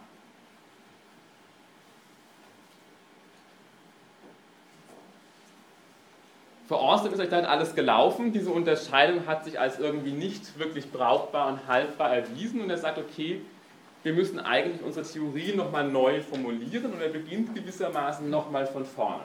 Das ist auch sozusagen ein Stil seines Philosophierens. Ich komme darauf am Ende dann nochmal auch zurück. Was heißt das? Er versucht also jetzt das zu formulieren, was er eine allgemeine Theorie der Sprechakte nennt und was besagt ist, nämlich eigentlich im Grunde genommen jede Äußerung als ein Sprechakt aufgefasst werden muss. Ich muss eigentlich jede Äußerung als eine Handlung betrachten und sagen, er vernachlässigt jetzt diese Unterscheidung von konstativ und performativ und sagt eigentlich, jede Äußerung ist eine Handlung. Und jede Äußerung vollzieht sozusagen einen gewissen Sprechakt. Und er unterscheidet jetzt, um das zu analysieren, sozusagen drei unterschiedliche Aspekte, die sozusagen jeweils in jeder einzelnen sprachlichen Äußerung oder jedem Sprechakt vollzogen werden. Der erste Aspekt oder der erste Akt, der vollzogen wird, wenn ich einen Sprechakt mache, ist der des lokutionären Sagens. Das heißt, das ist der Akt des reinen Etwas Sagens. Ich äußere ganz bestimmte Wörter in einer ganz bestimmten Bedeutung. Das wäre auch der professionelle Gehalt. Ich äußere einfach bestimmte Wörter. Der zweite Akt, den ich vollziehe, indem ich sagen, in meinem Sprechen, das ist die Handlung, wie er das sagt, und das wäre jetzt, kommt am nächsten dem, was wir vorher kennengelernt haben als performativ. Das wäre die Handlung, die man vollzieht, indem man etwas sagt. Das war ja auch ungefähr die Definition dessen gewesen, was wir vorher als performativ kennengelernt haben. Also das Performative würde hier am ehesten reinpassen, aber erschöpft sich nicht ganz in dieser Bestimmung. Und den dritten Akt, den hat er ja vorher eigentlich auch sozusagen in der Form noch gar nicht berücksichtigt gehabt, der nimmt den sogenannten perlokutionären Akt oder Effekt. in dem Sinn, dass das die Wirkung ist, die man dadurch erreicht, dass man etwas sagt. Also dass jemand zum Beispiel glaubt, ich habe ein Versprechen gegeben und morgen hierher kommen wird, weil ich dieses Versprechen gegeben habe. Das heißt, also nochmal ist eine anders, anders formuliert. Wir haben einerseits gesagt, der lokutionäre Akt besitzt sowas wie eine Bedeutung oder einen propositionalen Gehalt. Der illokutionäre Akt besitzt eine bestimmte Kraft. Das wäre jetzt eben wiederum diese Form, sozusagen die Handlung, die vollzogen wird, nämlich eine Behauptung, eine Frage, eine Warnung oder eine Bitte. Und ich habe diesen perlokutionären Akt, das ist eben gewissermaßen einfach die Wirkung, die eine Äußerung oder ein Sprechakt erreicht durch den Akt des Etwassagens.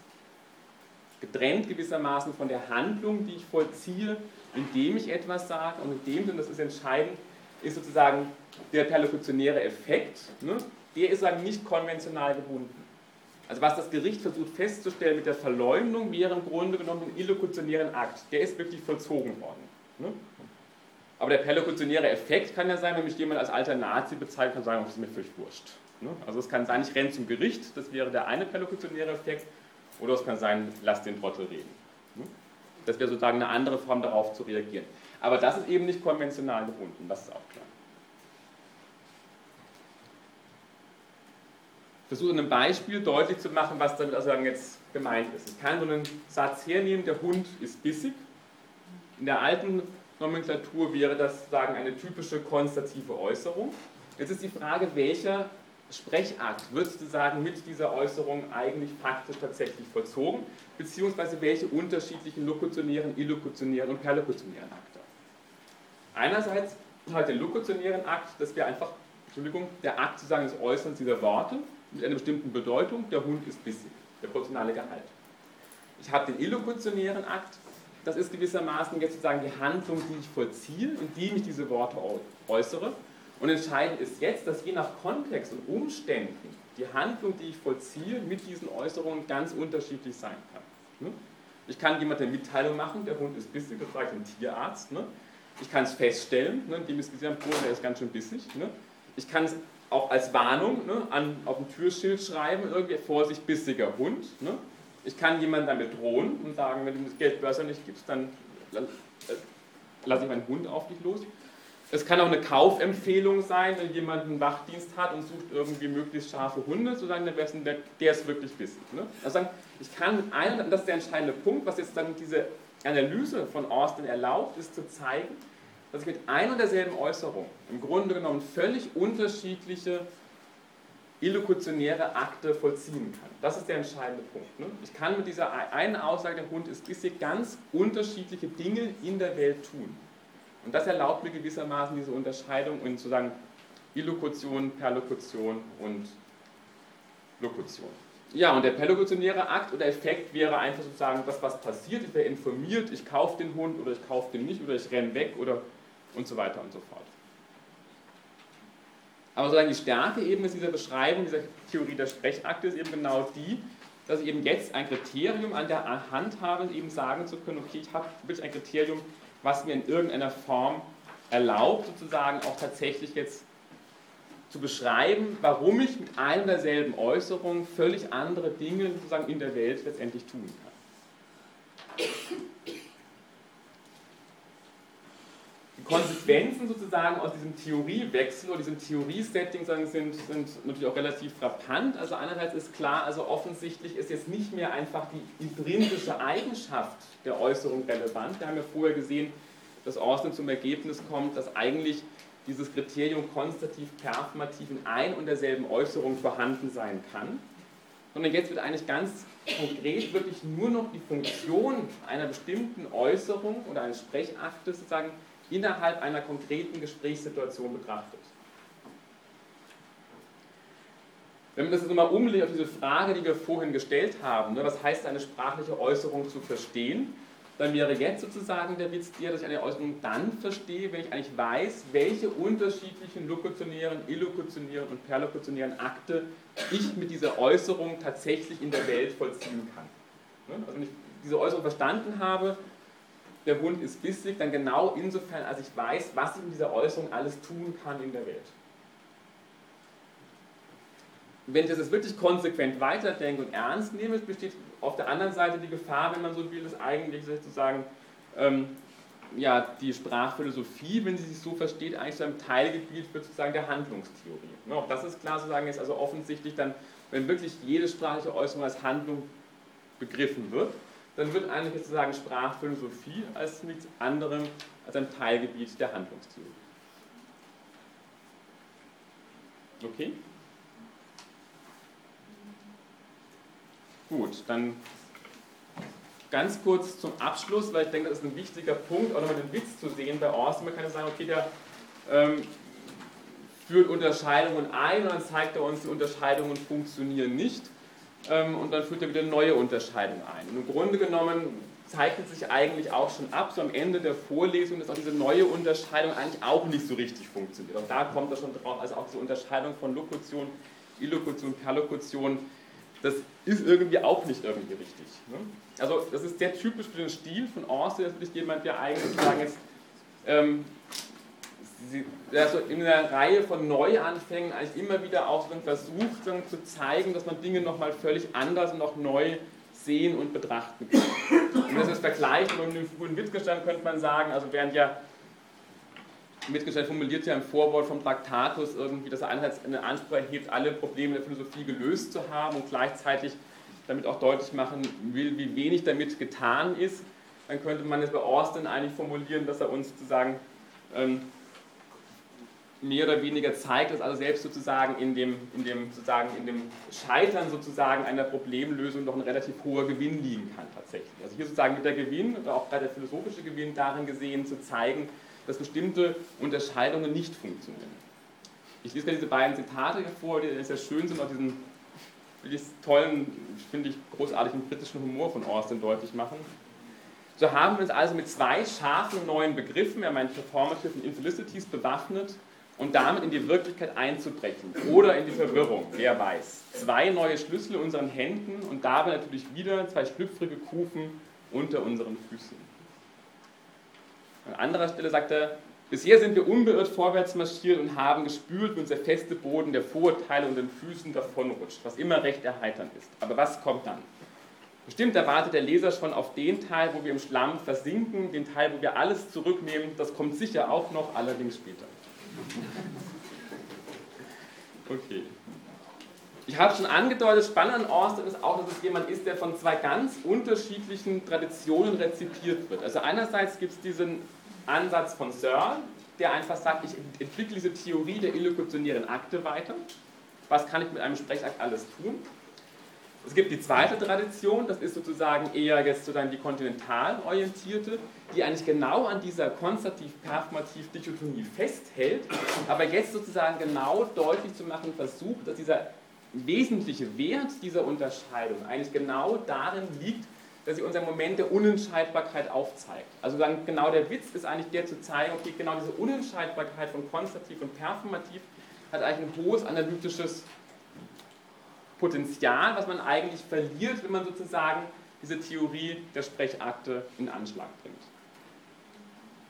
Und diese Theorien werden dann eben auch weiterentwickelt in prinzipiell allgemein Performativitätstheorien, das sind also Namen, werden genannt Benveniste oder Lyotard oder auch Butler, das sind also jetzt Autorinnen, die sozusagen alle sozusagen auf Austin eigentlich referieren und eigentlich genau sozusagen an dieser ursprünglichen Unterscheidung von konzertiv, performativ festhalten und da versuchen sozusagen weiterzudenken und davon auszugehen. Ja, noch Abschlussfrage? Ist mir weite Teile der Sprache interpretativ. Also viele Von Unterhaltungen sind einfach Interpretationen, Interpretationen von ähm, anderen Aussagen. Die sind alle nicht befassbar, oder? Verstehe ich. Fragen Sie mich gerade, ich habe die Frage jetzt nicht verstanden, was Sie jetzt. Den Bezug zu Osten habe ich nicht verstanden. Ja, ähm, das ist interpretativ ist das klar, aber da fragen Sie mich gerade nochmal danach. Ja, okay, also dann vielen Dank für die Aufmerksamkeit. Nächstes Mal werden wir noch ganz neu anfangen, und zwar mit dem Strukturalismus und uns da sozusagen mit den Theorien von Saussure auseinandersetzen. Das ist eigentlich eine der wirkmächtigsten Strömungen, theoretische Strömungen gewesen des 20. Jahrhunderts. Das war eben nicht nur für die Philosophie, sondern eigentlich für die gesamten Geistes-, Human- und Sozialwissenschaften. Okay, dann bis nächste Woche. Danke.